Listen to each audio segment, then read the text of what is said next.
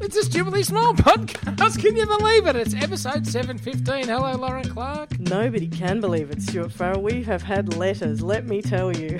Uh, well, well, letters with money in, uh, inserted in them. No, we've Uh. had emails from people who were very uh, concerned. We've had emails and weve had I've been contact concerned. in various different formats uh, from people who are very worried, sad, furious, and disappointed. So, Well, apologies to all of them. Thanks to them, and it's lovely to hear from all of our families. But you know what?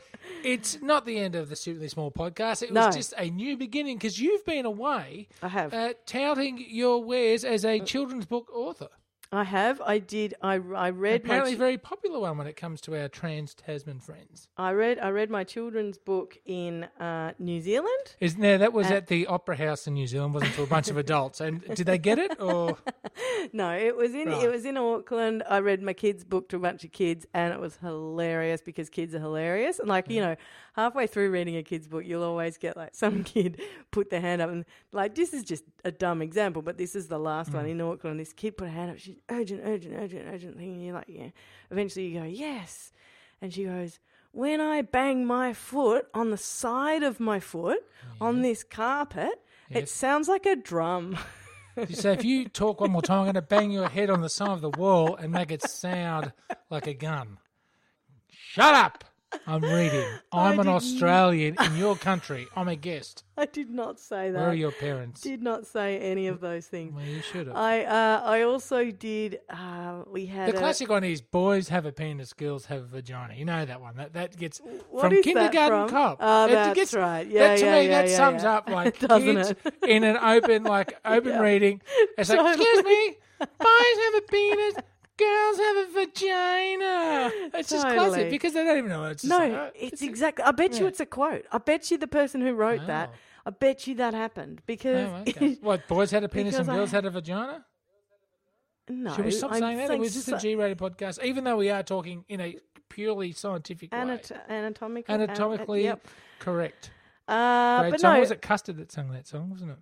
God, yes, you're going to ask me, are you? Was it Whitlam's track? Well, that well, I was thinking that's the same era sort of band. Yeah, there's no aphrodisiac. yeah, Uh, sorry, Anyway, so Stu, but I did also do a thing which was a um uh like a, a talk, an interview with a person who actually has her own podcast, Alice Snedden. Cannot remember the name of the Snedsy. podcast. She was hilarious and clever, and I really am a massive fan of hers, and I can't wait to see Is her she a in the Melbourne Comedy Kiwi? Festival. She's a Kiwi, and she's just a total classic. Like she rocked up. And she goes, Hey, this is going to be fairly relaxed. And I'm looking at her and I'm like, No kidding. Mm. She's the most chilled out cat. And she just, we just had this lovely chat and it was really good. But Mm. anyway, why was I telling you about her? well, I hope she spoke better than you just did. Thanks. Uh, why was I telling you about her? Because, Snedsy rolled up for something. she Snedsy, is it now? Well, Anyway, we we were chatting. Oh, that's right. No, because some things, and this happens even interstate, as our interstate listeners will know, and Mm. I'm sure actually that it happens inter regional Victoria, central, you know, like Melbourne kind of thing, where you got to get your terminology right. right. And in New, Ze- New Zealand, there are only a few that you've got to get right. Like you can't say jumper, Why not? jersey, Okay. um, and sandals are jandals, and like these things are All for real. those. they're Oh, not hang actually- on. Can we drop a chili bin while we're dropping every sort of cliche in the book, please? Yes, we can. But Right. also, but one that I didn't know was, and when I first when I first had a human child uh, in my possession, I Yes. was very self conscious about asking for a baby chino because I looked around and I thought As you should have been. baby You should- you chinos, should still all these be. middle Wankers. like of the road jerks with their Wankers. little kids going, Can I have a Wankers. baby chino? Yeah, you just keep saying wankers.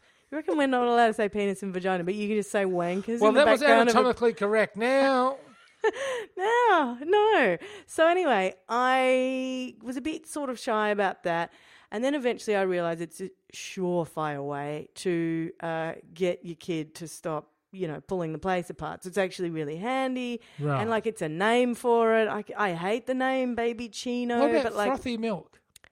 in New Zealand they're called frothies. Hello. I mean, I love a frothy.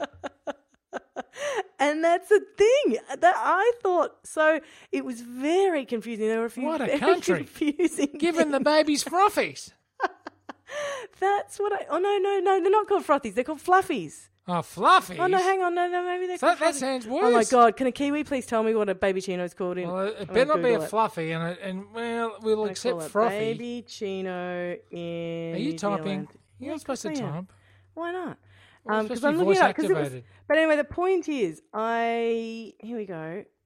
Uh, baby chino, blah blah blah. Called a jandal. It's called a chandel. No, but it. Oh God, no! Don't. Did- tell me You're sounding how to more and more pronounce like baby local chino. ABC radio. Fluffy. It's called a fluffy. It's called a fluffy. Fluffy. So That's what we I, call like birds and rabbits. when the guy, because I said to the guy, "Can I have a this and a this and a this?" and I said, "And a little," And and, a I fluffy. just, I got this. I, I instantly knew that Baby Chino was wrong, or that I would just look like an idiot if it was wrong. So I You said, should have given it a crack. "Like a little coffee for a little baby," and I it did looks this sort of little- fluffy. and I did this little thing like miming a baby. Even your anyway, and baby the- was looking at you like, And my the mum's a guy loser. said, "Do you want a fluffy?" But I was like thinking that he said, "Do you want a frothy?" oh, I'm on anyway, it holiday, was but excuse me, I have very children confusing. here. Yes. It was all very. Meet you after you confusing. finish. And I just that was that, that was one of the ones. There were a couple of them Hmm. that just threw me completely, and that was one of them. But I was, and I Hello, do you would do you want a fluffy? did. there That was- would throw me even, it was a slightly confusing and, I, and people moment. find it hard to throw me. That- But would you like a fluffy? I'd say I'm not Oh, sure. Where's my would dinger? I? Um, there you go. But thanks, mate. But I did, and, and then on the way back, then I had this thing where, because Hmm. you know, the jackpot heard me on the phone the night before I left, uh, asking about Wi-Fi in the hotel. I rang up because I couldn't find on the thing whether they had Wi-Fi, and I was like, "Come on, I need Wi-Fi because I'm going to be doing some things." So I rang them up and I said, "Hi, do you have Wi-Fi?" And we had a chat because there was a Kiwi that on the other end of the phone. Of course, you have a bit of a chat. You have now having Hmm. a bit of a chat. Get off the phone. The jackpot's shaking his head and he's got this smile on his dial, and I go, "What?" And he goes, You. And I go, What? And he goes, You in your New Zealand accent. Oh, is that right? Anyway. Is he picture, if, are you one of those people? You travel for five seconds. It's like I you go to definitely Vietnam. do and it. Uh, go, Ah, hello. I definitely do it in New Zealand. That was Right. uncalled for. What do you I mean? definitely like, do I'll it have in a New third. Zealand. Yeah. Um, but my my yeah, my mate who uh, who- who's a comedian, he used to reckon that you Mm-hmm. What's his that people who go people who go to his name? um his name's Yanni. And Okay. he used to reckon that people who go on holidays to America or Is he Greek? England Yes. Yeah, good one. He's Cypriot, actually.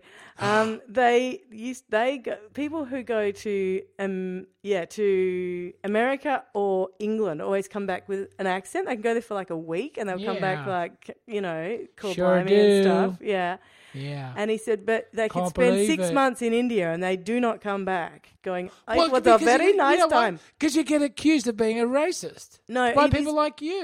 It, it, it is because Listen I to came you. back and I, and, you know, I Listen say to my you. Indian friends, "Oh, non veg or non veg," right? Which is what everyone used to say to us in India when we were there. And now, if I say no veg or non veg, uh, well, it's, uh, a it sounds Italian, but You B, are a very. What part of Italy are you from, sir? the South. As a gangster, And there are more stereotypes. But the Anyway, thing is, yes, listen. go on. Yes. I don't care about any of those things. I mean, I do. I think the the race the, the racism inherent in so You don't many care about accent. racism. You just say that. No, I didn't. I was just saying that I think the racism inherent in so many of the stereotypes, blah blah blah blah blah, is definitely something that you can't that that is like rife for uh, further analysis. However, I do when I go to New Zealand become quite quickly uh, like just a little New Hmm. bit Zealandized. less Australian, right? Anyway, and because I grew up with Kiwis all around me and stuff, like in the, you know, Mm-hmm. all the guests at our house who were coming over for dinner parties would be Kiwis, all my cousins were Kiwis, apart from my Australian ones. and, you know, blah, Sorry blah, to blah. them. Yep. That's right. But I, so I, I, I kind of love when I pass for like there is a little bit of kind of ro- a romantic thing attached to New Zealand for me. So when I went back, and it was my Really? dad's hometown, Yeah. hometown, and it was Wellington, which is very beautiful. I tr- Yeah. trust me, if you're gonna have a like a lovely city that you really love and kind of go, oh, about. Forget and Paris, go to Wellington. That's All right. right. exactly. Screw Paris. Yeah. No, you know how I feel about Paris. But it is absolutely like so, and so much of it is kind of is all tied up with that for me. But so I just there's something about me passing as a Kiwi where in where I'm like high fiving myself. Passing as a Kiwi. There's something wrong with that sentence for me. So when I was at the airport, and I did, I put this on Twitter because I was like, oh, "This is this is what I've become." Like, at wh- at what point are you actually the knob who's gone to America for a week and America. comes back talking Or like Delhi. that? I think Hey, I that was was great. That. Yeah. I think I was that because I went to I was at Oh, Wellington, no, don't, Auckland. don't, I was at don't. Wellington, Auckland, and you wouldn't No. know this because you're not on, on social media anymore. But I was Well, I'm at not. Oh, Wellington. I was at Wellington Airport, and don't. the woman goes to me. Please don't. I was buying something with some change. I'm not going to do an accent or anything, but I was doing Uh, buying but do something. the accent no, I was doing something, buying something with change. from And the, the- dairy. No, it wasn't from the dairy. It was from the place and the thing. And I Oh. go and I go. Oh, hang on a sec. I've just got to find the adjust right my money. jingle. Yeah. I just got to find the right money because, um, just my journal. I just got to find the right money because New Zealand money and Australian money is opposite. So the two dollar in Australia is smaller, and the one dollar in New Zealand is bigger, right? Oh, what a time we had. I Yes. didn't say that, but I'm just explaining that to you. So, and I go, because Australian money is back to front. And she goes, she looks at me and she goes, it is. The the bigger one is the is is what is the smaller denomination and and it's ridiculous. It should be the other way around, don't you think? And I was like, yes, Great it South African definitely accent. should. And then she goes, oh, Aussies, am I right? and I said, Said, yeah, they're not as stupid as you, and shut up and tell me when you've left this little island or two, and come and see us. us. If you want to, if you want to stand on a real Oh, Ah, I island, just- give me a bell in No. four hours' time. Nah, it took me point one of a second You've become one of to them. go. I ditch everything that.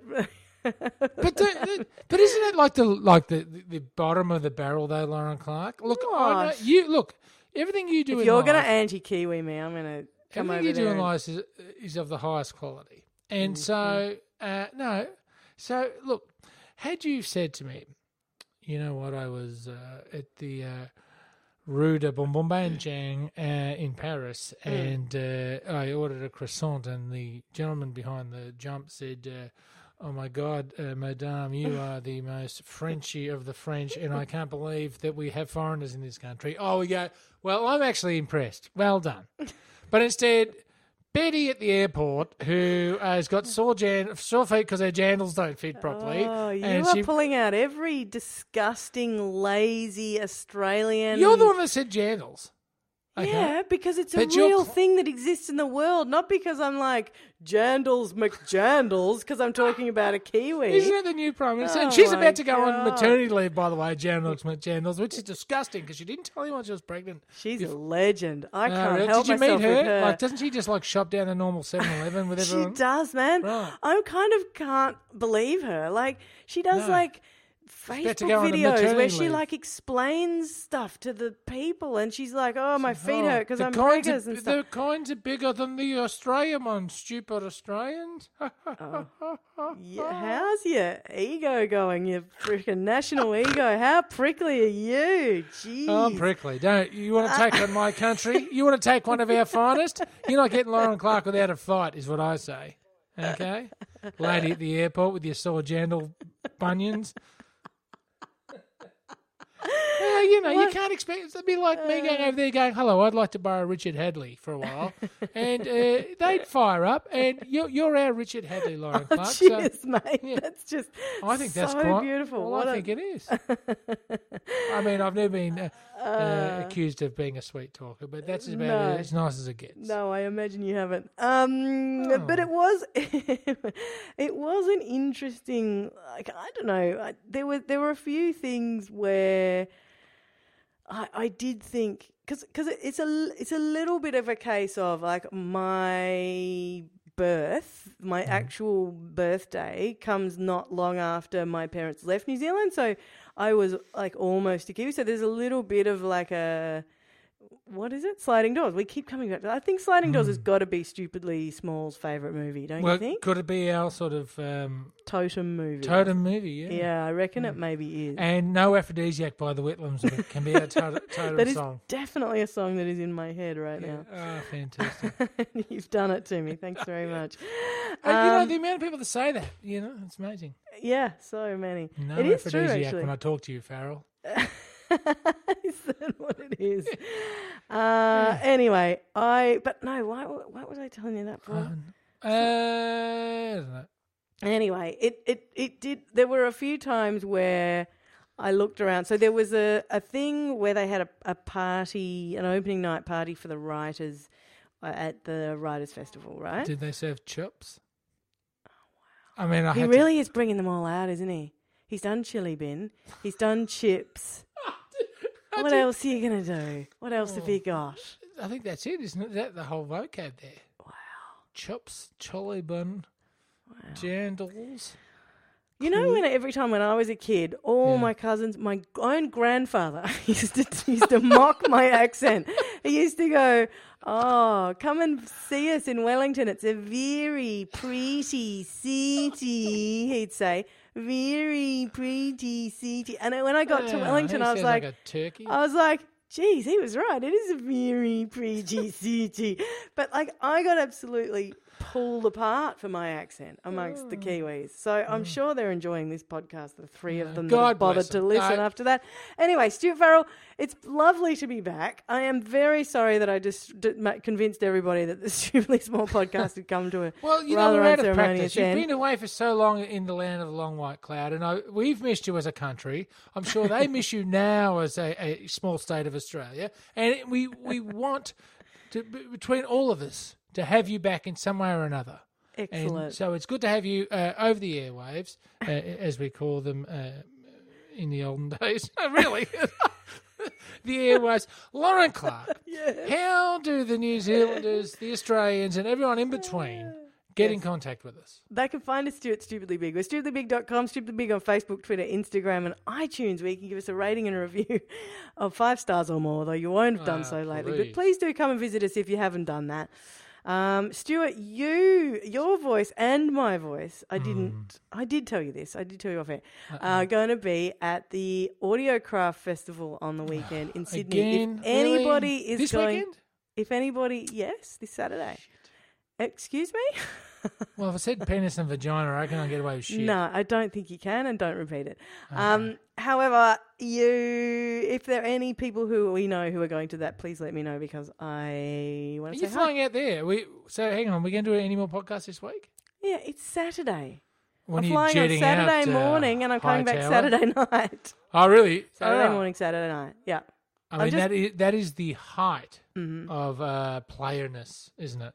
Yeah, These- except the in out, the flying in and out on the you same sort day. of think that, but then you realize it's mostly cost cutting.